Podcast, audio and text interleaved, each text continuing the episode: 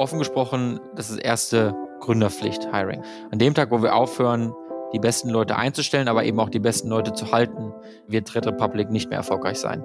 Insofern verwende ich persönlich wahrscheinlich ein Drittel meiner Zeit pro Woche im Hiring. Wir investieren da massive Ressourcen, um diese Leute zu bekommen. Und das ist wirklich eine Sisyphus-Arbeit, die sehr, sehr, sehr schwierig ist und die jeden Tag uns neu wieder beschäftigt.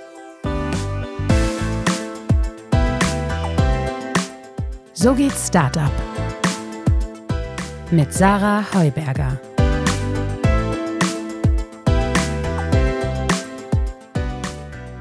Herzlich willkommen bei So geht's Startup. Schön, dass ihr wieder eingeschaltet habt.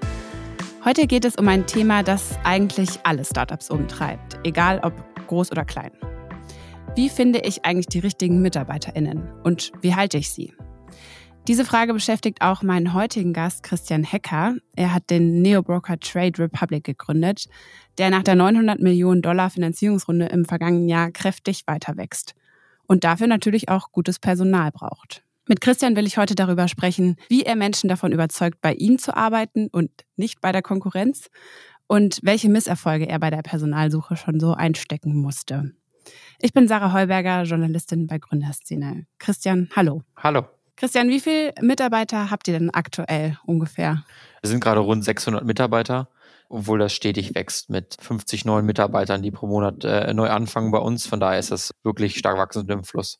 Und wie viele Leute wollt ihr jetzt neu einstellen? Ja, also ganz grundsätzlich wollen wir vor allem sehr stark in den Bereich Technologie und IT-Entwicklung eben investieren. Und wir haben jetzt erst kurzfristig 250 neue Stellen dort eben geschaffen. Das teilt wahrscheinlich ja auch viele Startups, wie eigentlich einen unendlichen Appetit für die besten Köpfe haben, wenn es darum geht, gut effiziente Technologie aufzubauen. Und da sind wir eigentlich ständig auf der Suche nach den besten Köpfen. Du bist jetzt Gründer und Teil der Geschäftsführung. Inwiefern bist du denn da jetzt tatsächlich auch in diesen Recruiting-Prozess involviert? Also ihr habt ja sicher ein großes Team, die sich darum kümmern, aber du jetzt selbst als Gründer, was machst du da? Offen gesprochen, das ist erste Gründerpflicht-Hiring. An dem Tag, wo wir aufhören, die besten Leute einzustellen, aber eben auch die besten Leute zu halten, wird Trade Republic nicht mehr erfolgreich sein. Insofern verwende ich persönlich wahrscheinlich ein Drittel meiner Zeit pro Woche im Hiring. Ich mache etliche Interviews. Alleine heute habe ich noch vier Interviews am ganzen Tag verteilt und wir führen da viele Gespräche. Gleichzeitig machen wir mit dem gesamten Team immer ein Review einmal der Woche, äh, wo wir da stehen, wie die einzelnen Prozesse laufen, wo wir vielleicht Probleme haben damit da wirklich die, man sagt, Talent Experience, ja, also quasi auch das, wie dann sich das auf der anderen Seite anfühlt, wirklich herausragend ist. Wir glauben, dass das Erlebnis Trade Republic wirklich mit der ersten E-Mail, mit dem ersten Telefonat beginnt und von dort an wollen wir eben die Leute wirklich maximal wertschätzen. Okay, es klingt jetzt erstmal viel, ne? Ein Drittel deiner Zeit damit zu verbringen, Leute zu finden, anzuschreiben, mit denen zu sprechen und so weiter. Also als Gründer, wo du ja eigentlich wahrscheinlich auch noch viele andere Aufgaben hast, klingt es erstmal viel für mich. Aber Würdest du sagen, dass das eigentlich immer die Pflicht der Gründer ist? Also man muss eigentlich als Gründer mitheiern sozusagen. Genau, also ich glaube, inzwischen gibt es natürlich da eine ganze Maschine. Das heißt, ich mache dann sehr viele Interviews, wenn Leute Interesse haben, mit uns zu reden. Aber nein, also ich glaube, man erkennt sehr schnell, dass man alleine wenig erreichen kann. Und ich glaube, die beste Dienst, den ich Trade Republic erweisen kann, ist eben die besten Menschen davon zu überzeugen, mit uns daran zu arbeiten. Das multipliziert dann mein Ergebnis, meine, meine Leistung halt eben und hilft uns eigentlich am meisten. Ich denke, dass wirklich die Dichte an Talenten, die man hat, der größte Indikator dafür sind, wie man langfristig erfolgreich ist. Und das ist, sagt Tag eins so. Also wenn man mich heute fragt, was eine der größten Herausforderungen war bis hierhin, dann war es der aller, allererste Mitarbeiter, den einzustellen. Das hat, glaube ich, ein halbes Jahr gedauert. Und genauso wichtig ist es heute, eben äh, wieder den neuen tollen Engineering Leader oder den tollen Designer einzustellen, der uns dann eben hilft, wirklich ein tolles Produkt für die Kunden zu bauen.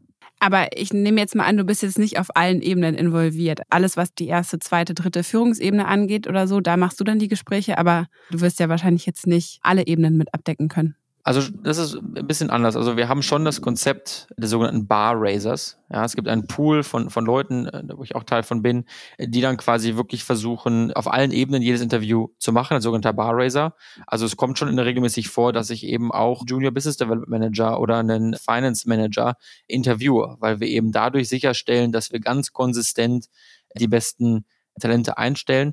Und dann geht es halt eben nicht nur um die Fähigkeiten, sondern vor allem auch auf Teamfit, auf Motivation, auf den Hunger, den die Leute haben. Ja, da äh, gucken wir immer sehr, sehr stark nach.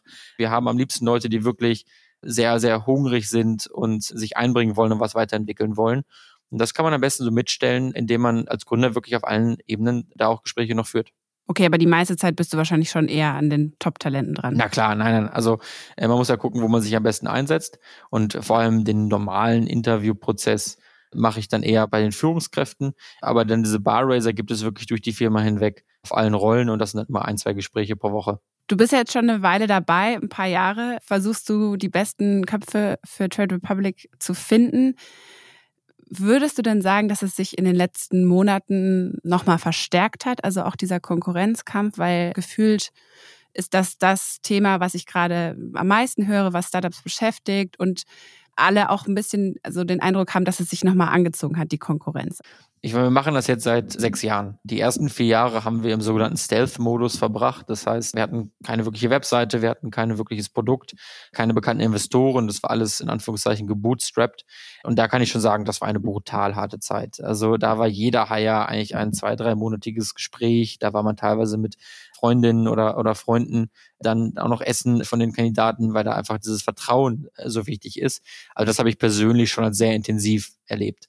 Jetzt ist es sicherlich so, dass wenn man irgendwann den Stempel hat und dann gewisse Investoren investieren, man eine gewisse Aufmerksamkeit hat, dass dann einfach das Finden der Talente erstmal einfacher geht. Das heißt also, viele Leute bewerben sich auf einmal. Ja, und dann ist aber eher die Herausforderung, wie kann ich einen Prozess aufbauen, der den Talenten gerecht wird und trotzdem schnell effizient die besten Leute findet. Und sicherlich ist da die Konkurrenz um die besten Leute äh, noch mal intensiver geworden seit Corona und vor allem auch seit es jetzt im Fintech so ein großes Wachstum gibt.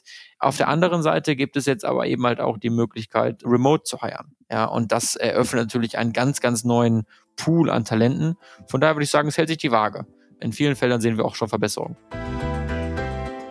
Werbung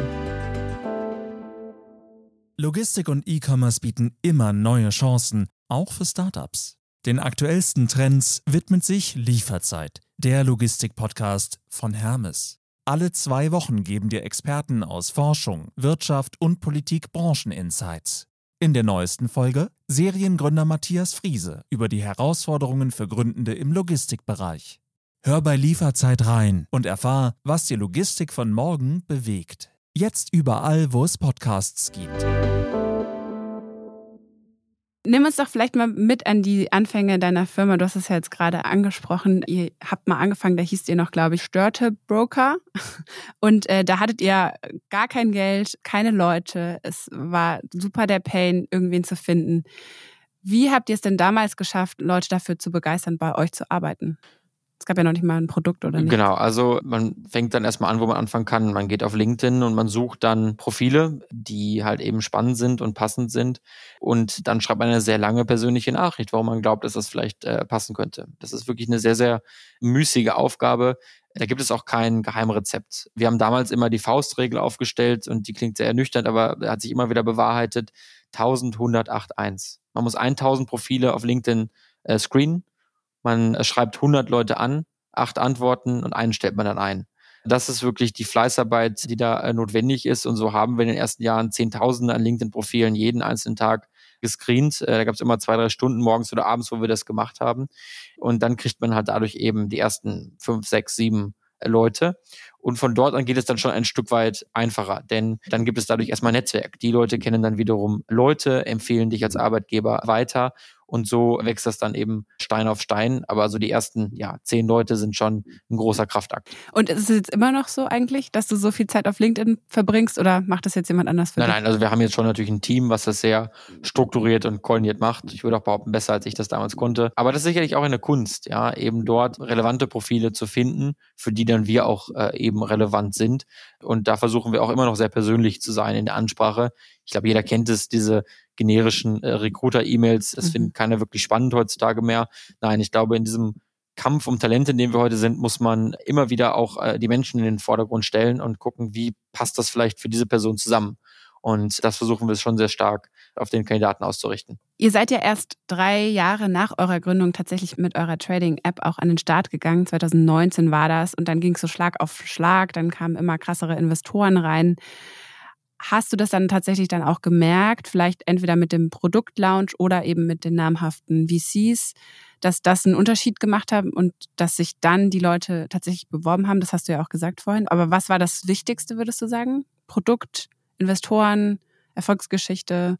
Ich glaube, das äh, wirklich Wichtigste rückblickend war, dass Leute unser Produkt in der Hand halten können und dass sie es teilweise auch schon selber nutzen. Also man darf das nicht unterschätzen.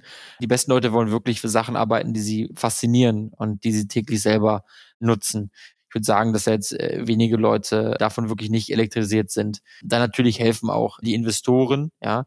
Aber auf der anderen Seite durch diese Investoren wird natürlich der Anspruch noch mal größer. Ja, man ist in, inzwischen dann nicht mehr im Wettbewerb mit nur Berliner Firmen, sondern wir stehen heute eigentlich für die besten Leute im internationalen Wettbewerb. Um die besten Führungskräfte, um die wir werben, stehen wir eigentlich mit asiatischen und amerikanischen Firmen immer im, im Wettstreit, äh, finanziell was eben auch die, die Rolle angeht.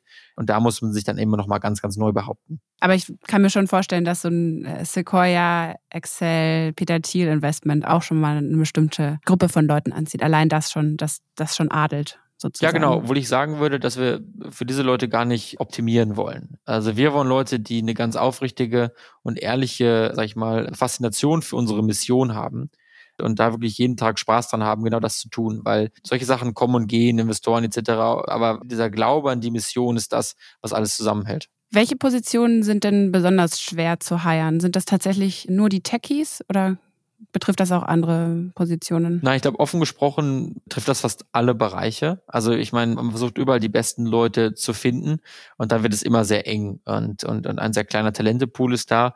Ich denke, da, wo aber die Konkurrenz natürlich einfach am größten ist, auch in der Masse, das ist im IT-Betrieb oder in der Entwicklung selbst, da da quasi einfach die Gehälter immer noch rasant steigen und da eigentlich jede Firma mit dir konkurriert. Und da ist es sicherlich das Intensivste. Ihr habt jetzt auch extra nochmal einen neuen Tech-Hub gegründet in Stockholm, zusätzlich zum, zum Standort eben in Berlin. Wieso gerade Stockholm? Ich kann mir vorstellen, dass da die Gehälter wahrscheinlich nochmal höher sind. Ja, also Gehalt ist gar nicht das, was wir optimieren wollen in der jetzigen Phase, sondern es geht mehr darum, wie finden wir die besten Leute, die wirklich, sag ich mal, IT-Systeme in einer weltweiten Skala gesehen haben und da auch wirklich Weltklasse reinbringen können. Und die sitzen in Stockholm?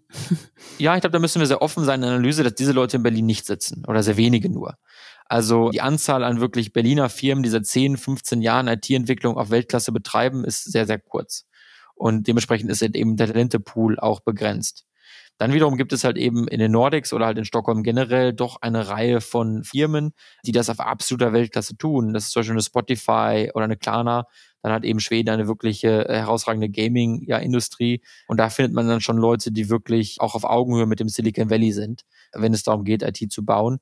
Und somit war es für uns dann ein sehr logischer Schritt, eben das dort auch zu machen. Dazu kam einer unserer ersten Investoren eben aus Stockholm, Creandum, und das hat es natürlich nochmal vereinfacht. Also ihr habt euch das schon so strategisch angeguckt, alles. Zum einen, es gibt gute Wettbewerber, von denen ihr vielleicht gute Leute abwerben könnt.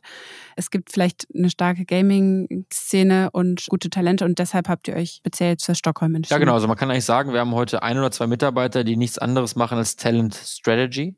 Also sich zu fragen, wo kann man strukturiert eben die besten Menschen äh, gewinnen und was müssen wir dafür tun? Dass diese Leute eben auch für uns arbeiten wollen. Ja, ich glaube, wir als Arbeitgeber sind da extrem in der, in der Bringschuld, einen Arbeitsplatz äh, zu garantieren, der sicherlich gut bezahlt, aber vor allem eben auch eine spannende Herausforderung bietet, ja, wo man Arbeit und Leben gut verbinden kann und wo man darüber hinaus eben auch mit äh, tollen Menschen an einer tollen Mission arbeitet.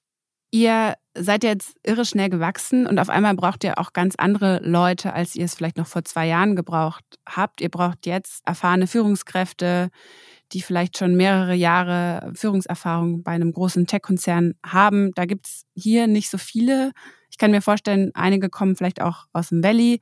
Ihr hattet jetzt auch ein paar große Einstellungen, die euch gelungen sind. Von Klarna, von Netflix, von Stripe kamen die Leute. Was lässt denn diese Köpfe letztendlich aus dem Silicon Valley wechseln? Weil es ist ja wahrscheinlich kein Geld.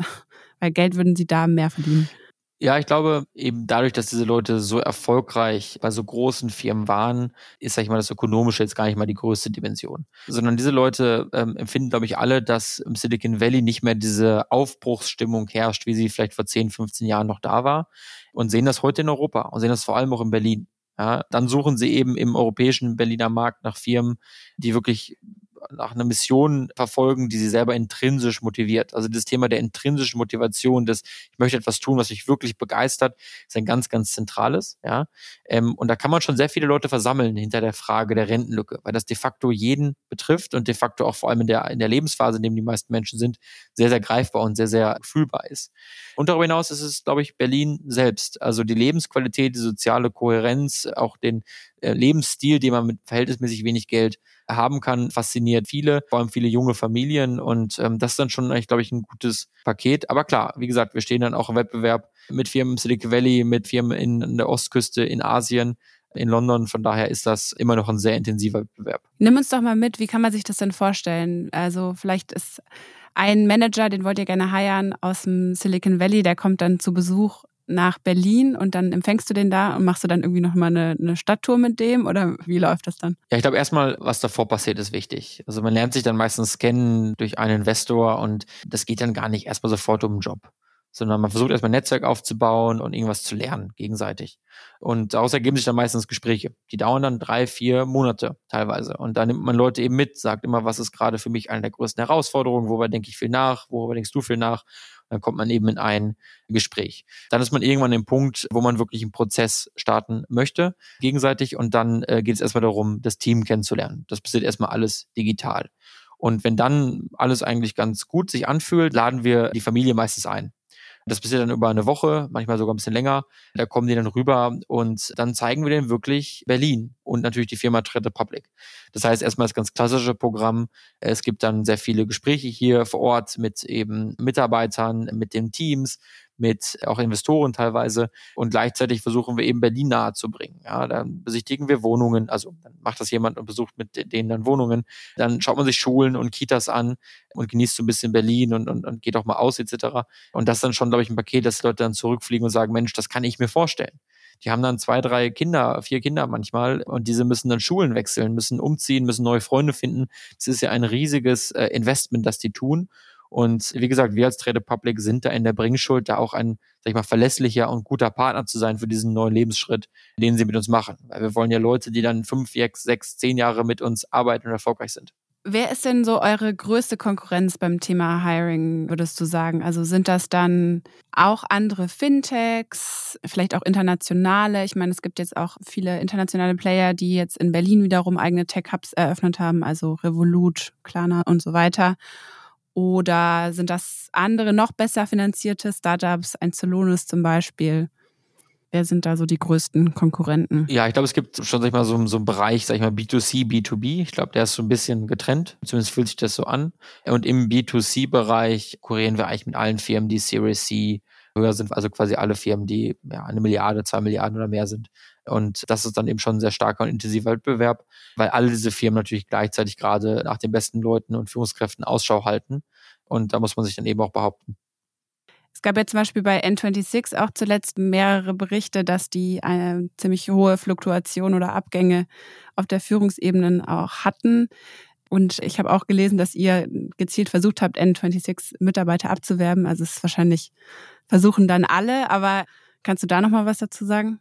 Äh, nein, also offen gesprochen kann ich diese Gerüchte nicht bestätigen. Also es gibt da jetzt kein Abwerbeprogramm von Berliner äh, Fintechs. Das betreiben wir auch nicht strukturiert. Äh, dafür respektieren wir uns auch viel zu sehr. Und bei uns ist glücklicherweise die Fluktuation nicht wirklich hoch. Da investieren wir halt eben auch viel rein, dass die Mitarbeiter einzelne Karrierewege bei uns finden und sich weiterentwickeln. Aber klar, man muss da immer auf der Hut sein und auch aufpassen. Ich glaube, keiner ist davon gefeit, dass sich da auch mal Sachen vielleicht verändern. Und da muss man, glaube ich, sehr nah dran sein und sehr intensiv investieren. Naja, ich denke mal jetzt, man kriegt ja natürlich trotzdem mit, wenn mehrere Leute irgendwo unzufrieden sind. Und dann ist das ja vielleicht auch der Ausgangspunkt, um mal Gespräche zu beginnen. Also es geht ja gar nicht darum, dass man da irgendwie irgendwem auflauert vor der Tür oder sowas, sondern das spricht sich ja dann rum in der Szene. Ja, wohl, also so kurzfristig darf man, darf man da nicht denken. Also es geht mehr darum, wirklich, welche Profile sind für uns interessant, also welche zum Beispiel Programmiersprachen, welche Erfahrungen mit irgendwelchen skalierten Systemen und danach suchen wir dann. Ähm, es geht weniger darum, gerade Firmen zu finden, wo Mitarbeiter vielleicht un unzufrieden sind, weil das ist dann auch zu kurz gedacht.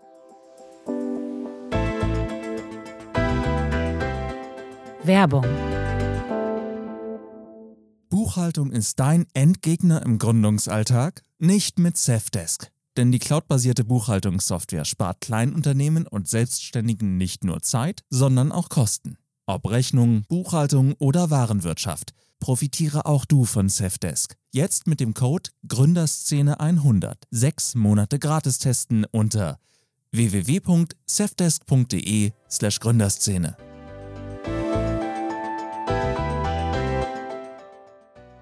Auf der Suche nach dem passenden IT-Setup? Dann mach Schluss mit Mainstream. Finde jetzt die perfekte Lösung für dein Business, individuell und unkompliziert. Die Dell Technologies Experten und Expertinnen verstehen deine IT-Bedürfnisse und helfen bei der Auswahl der richtigen Produkte. Sichere dir unter dell.de/slash kmu-beratung die Tech-Tools, die dein Business vorantreiben.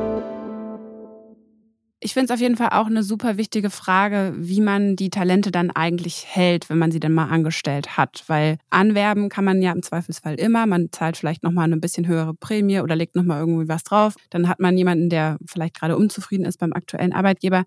Aber wie schaffst du es denn, dass die Leute dann nicht sofort beim nächsten Abwerbeangebot wieder das annehmen und wieder weg sind? Und dann hast du vielleicht sehr hohe Kosten dafür aufgewendet, die zu heiern und dann bist du sie nach wenigen Monaten wieder los? Ja, ich glaube, das ist eine Frage mit zwei Seiten. Also die erste Frage ist, wie finde ich überhaupt Mitarbeiter, die eine hohe Wahrscheinlichkeit haben, lange bei mir zu bleiben? Und ich glaube, das ist dann immer erstmal eine Frage der Mission, also quasi, wie motiviert sind die Leute wirklich? Ist das für die einfach ein Lohnarbeit, die sie halt einfach machen bei einer Firma oder ist das was, wo sie sagen, da hängen sie auch ein Stück weit mit dem Herzen dran. Und da legen wir wirklich sehr, sehr viel Wert darauf, Leute zu finden, die eine ganz aufrichtige Begeisterung haben dafür. Da haben wir Trainings von den Interviewern zu, wie wir quasi darauf auch achten können. Und die zweite Sache ist dann halt eben auch, dass man sich mal die Kultur sich anguckt.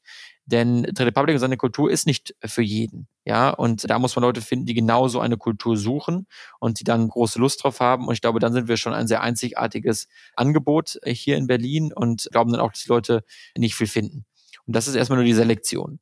Dann, wenn die Mitarbeiter bei uns sind, glaube ich, sind wir als Arbeitgeber massiv in der Bringschuld eben zwei Sachen zu leisten. Die erste Sache ist, dass wir immer sicherstellen, dass du als Mitarbeiter mit den besten Leuten zusammenarbeitest. Wir glauben, dass gutes Talent gutes Talent anzieht.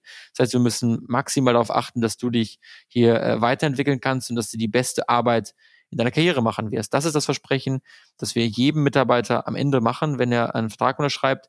You will do the best work in your career with us. Ja, das ist, glaube ich, ganz wichtig, dieses Versprechen sich zu geben. Und der zweite Punkt ist eben, dass wir dann aber Leuten auch Karrierewege aufzeigen, wie sie sich eben schnell entwickeln können, wie sie was dazulernen können, wie sie eigene Learning Budgets haben, wie sie auf Teambuilding-Events gehen und wie sie quasi wirklich in sich selbst auch investieren und wie wir sie in sie auch eben investieren. Und dann passiert eigentlich so ein rundes Paket, wo man hoffentlich eine hohe Kohärenz herstellt. Aber klar, da wird man nicht jeden von mithalten können. Bei manchen ändert sich dann eben auch die Lebenssituation, dann suchen die nach etwas anderem. Und dann freuen wir uns aber eben auch drüber, wenn die Leute dann woanders gut unterkommen und sich da auch gut weiterentwickeln. Welche Art von Benefits bietet ihr denn so an? Also was wollen denn die Leute gerade? Weil ich denke mal, mit Obstkorb und weiß ich nicht, Urban Sports Mitgliedschaft lockt man wahrscheinlich niemanden mehr hinterm Ofen vor. Nein, genau. Also solche Sachen haben wir natürlich auch alle, aber die sind nicht zentral. Wir als Red Republic stehen für die Mission, dass jeder Mensch ein Investor sein kann sein soll. Dass jeder Mensch quasi Aktien halten kann, eben als Altersvorsorge. Und somit sehen wir es als ganz integralen äh, Bestandteil unserer Mission, unseres Versprechens, dass jeder Mitarbeiter Anteile an Trade Republic hat. Das geht so, dass jeder Mitarbeiter eben einen Teil seines Gehaltes wechseln kann, alle sechs Monate, in Anteile. Und wir dann da nochmal einen 20-prozentigen Bonus schenken. Ja, das sind Anteile, die, die West nicht, die sind sofort verfügbar für den Mitarbeiter. Ja, das ist wirklich eine ganz, ganz klare Investition, die er machen kann. Und ich würde sagen, so ein Programm ist vielleicht einzigartig in Berlin, dass jeder eben investieren kann und somit vom Junior Manager bis hin zum CFO so partizipieren kann am Erfolg, an dem er äh, mitarbeitet. Also euer Mitarbeiterbeteiligungsprogramm haben alle. Alle Angestellten von Trade Republics haben ESOP Anteile dann sofort. Man kann das wählen, also es können sich welche Leute entscheiden, das eben nicht mhm. zu tun, aber jeder hat quasi ab Tag 1 Zugang dazu und kann das dann alle sechs Monate tun. Das ist auch sehr flexibel. Das heißt, ich kann einmal sechs Monate das machen, einmal sechs Monate das nicht machen, wenn ich vielleicht irgendwie Liquidität benötige. Und ich glaube, das ist dann ein sehr lebensnahes Konzept, was auch jedem die Möglichkeit gibt, da dabei zu sein. Darüber hinaus gibt es natürlich noch andere Beteiligungskomponenten. Das heißt, viele Rollen haben in sich schon erstmal VSOP oder ESOP dabei. Und dann gibt es eben bei uns noch ein Performance-Programm. Ja, das heißt, Leute, die wirklich herausragende Leistungen gebracht haben, kriegen dann eben nochmal wirklich einen materiellen VSOP-Anteil dazu. Und das sind nicht wenige. Das trifft dann auf doch eine zweistellige Prozentzahl zu in der Firma alle sechs Monate. Und äh, somit ergibt sich wirklich ein rundes Bild, wie, wie die Mitarbeiter auch langfristig an der Mission und auch an dem Produkt, an dem sie mitarbeiten, profitieren können.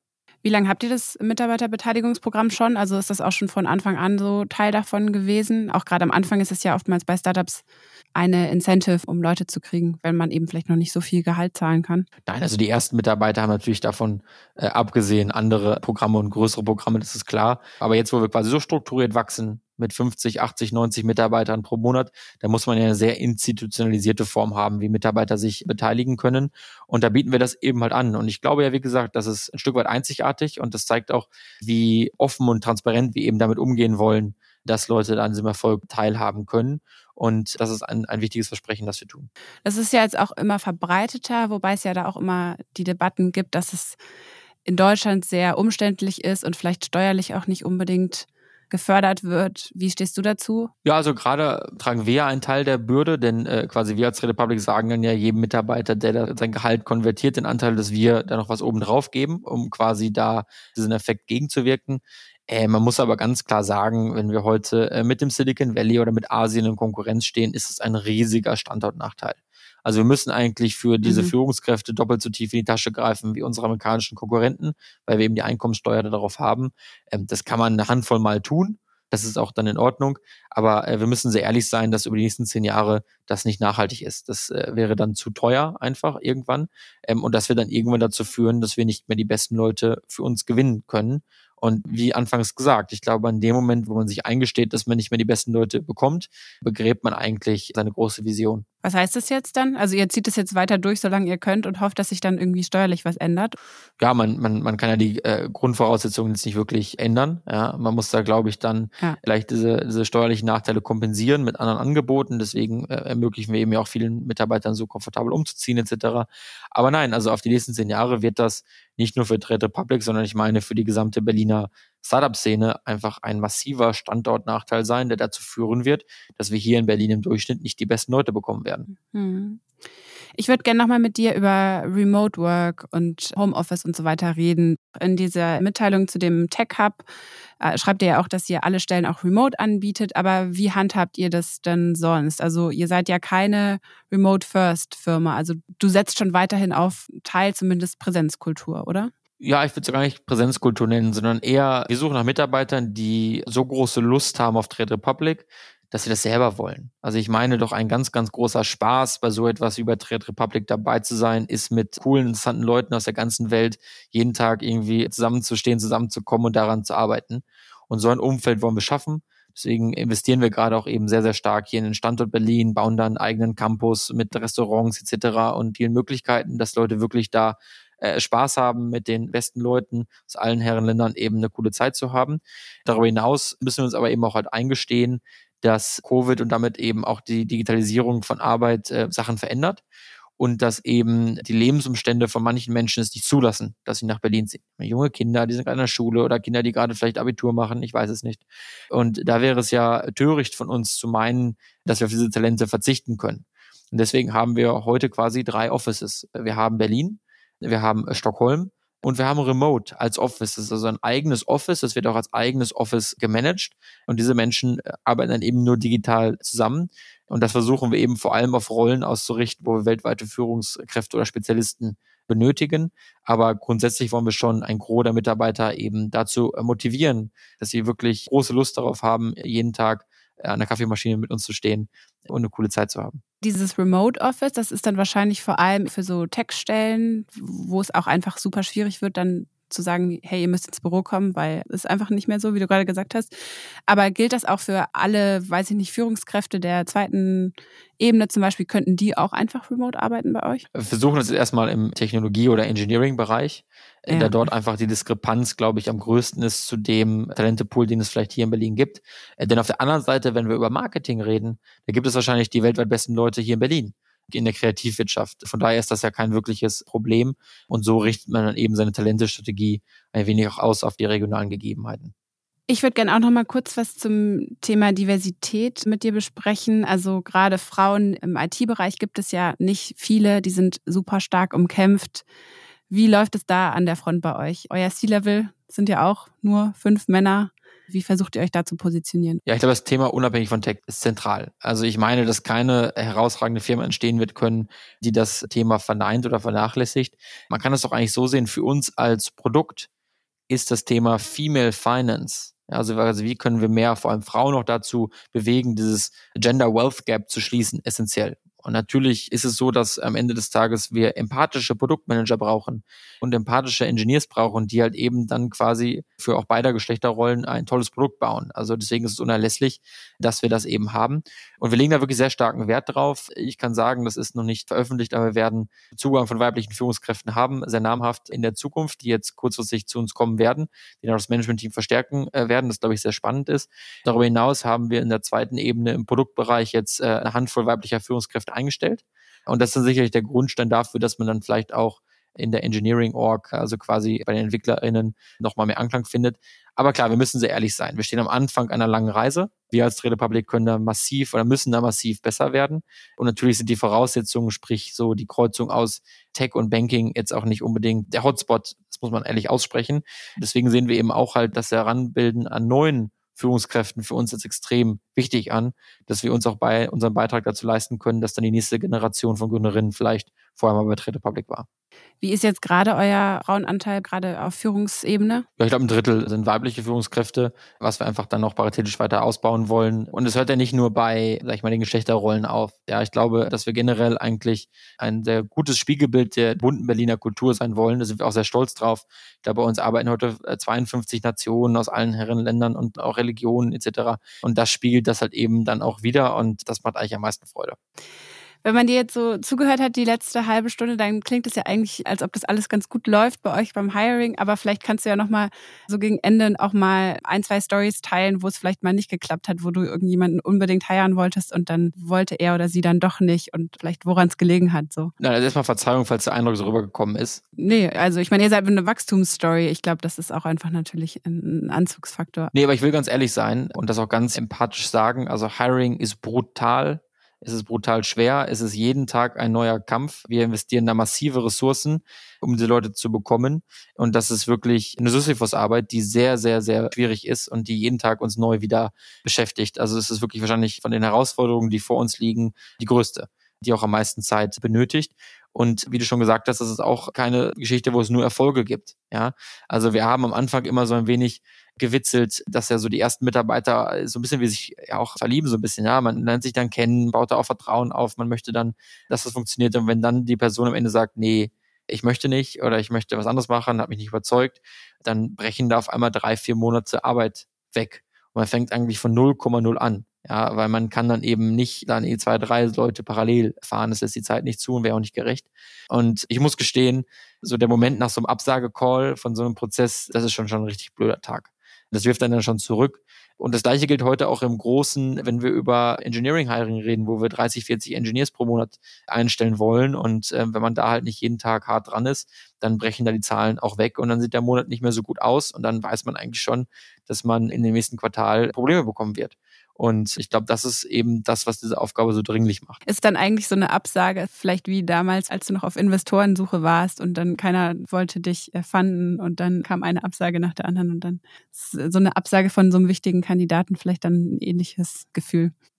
Total. Es fühlt sich komplett gleich an. Wenn man besonders Glück hat, dann ist es sogar mal eine Woche, wo man drei Investoren absagen und drei Mitarbeiter und dann sitzt man am Samstag und das wird schon alles relativ aussichtslos. Aber nein, da kann man sich dann rausholen und muss dann einfach weitermachen. Es gibt da kein Erfolgsrezept und kein Shortcut. Es ist einfach nur Menschen, die Menschen kennenlernen. Man muss jedem Menschen gerecht werden und da einfach sehr viel Zeit, sehr viel Empathie äh, eben investieren, dass man die Leute für sich gewinnt. Danke dir schon mal, dass du deine Learnings und deine Fuck-ups vielleicht zum Thema Recruiting mit uns geteilt hast. Zum Schluss frage ich meine Gäste immer gerne noch, dass sie mir eine Sache nennen sollen, die Ihnen schlechte Laune bereitet hat in den letzten Tagen und eine, die gute Laune gemacht hat. Was war das denn bei dir? Also äh, Momente von guter Laune gibt es wirklich unzählige und äh, da sind wir auch sehr, sehr, sehr dankbar für.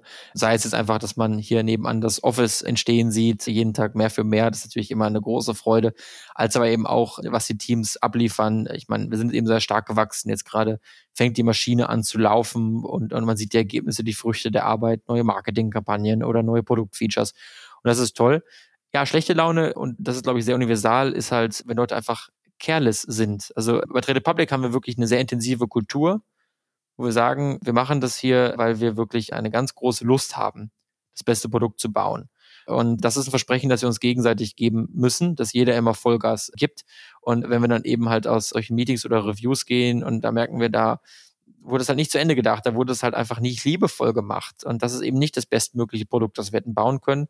Da müssen wir schon darauf achten äh, dass wir das hinkommen und das bereitet dann schon immer sehr schlechte Laune, weil das einfach wirklich wichtig ist für uns, für unsere Kunden, vor allem, dass sie ein tolles Erlebnis haben, wenn sie das Produkt nutzen. Alles klar, vielen Dank, dass du da warst und dass du dir die Zeit genommen hast, Christian. Vielen, vielen Dank. Das war So geht Startup für diese Woche mit dem Trade Republic Gründer Christian Hecker. Schön, dass ihr wieder dabei wart und noch zum Schluss eine kurze Bitte an all diejenigen von euch, die uns bei Spotify hören. Da gibt es ja seit einigen Wochen auch die neue Funktion, eine Bewertung zu hinterlassen. Und wir freuen uns natürlich sehr, wenn ihr das auch macht für So geht Startup. Am liebsten natürlich fünf Sterne. Das hilft uns auf jeden Fall weiter. Mein Name ist Sarah Heuberger. Bis zur nächsten Woche.